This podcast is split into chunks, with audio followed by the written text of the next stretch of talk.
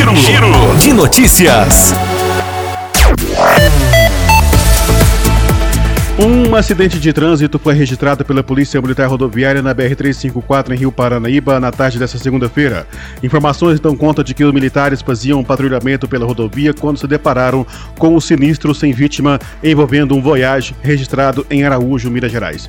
Em conversa com o condutor de 25 anos, identificado como LEGR, ele disse que seguia no sentido São Gotardo a Brasília quando passou por uma curva, sendo surpreendido por uma carreta que vinha no sentido contrário em alta velocidade e com semi-reboque reboque acoplado em zigue-zague descontrolado.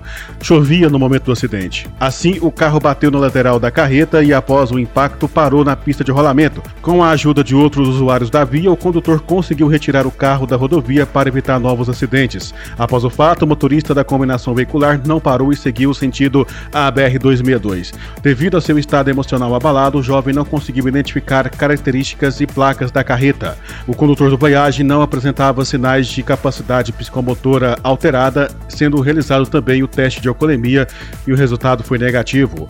No ocorrido não houve vítimas, apenas danos de média monta, sendo o veículo liberado após ser fiscalizado. O condutor acionou o seguro opcional que disponibilizou um guincho para a retirada do veículo do local.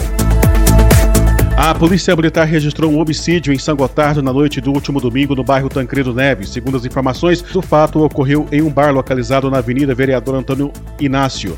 Testemunhas disseram à polícia que havia um homem com a faca no peito. O homem é natural de Pedreiras, no estado do Maranhão, e foi identificado como Jackson Lima, de 34 anos. Ele foi socorrido para o pronto-socorro, mas não resistiu e veio a óbito. A polícia realizou rastreamentos, porém, até o momento, não obteve êxito em localizar o autor do homicídio. Um homem de 68 anos que estava desaparecido foi encontrado morto na tarde desta segunda-feira em patrocínio. O idoso havia saído para caminhar e não voltou mais para casa. Ele foi encontrado em uma cova com sinais de violência. O corpo foi encaminhado para o IML de patrocínio. De acordo com o Corpo de Bombeiros, Lázaro Gilberto Borges, de 68 anos, saiu de casa para fazer uma caminhada no início da noite do domingo. Depois de ser acionados por familiares, equipes de emergência iniciaram diligências para tentar encontrar o idoso.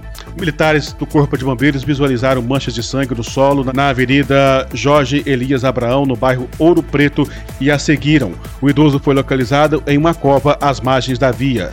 Próximo a ele foi encontrada uma enxada que teria sido usado para feri-lo e fazer a cova. O idoso apresentava sinais principalmente na cabeça. Após os trabalhos periciais, o corpo foi liberado para o IML de patrocínio.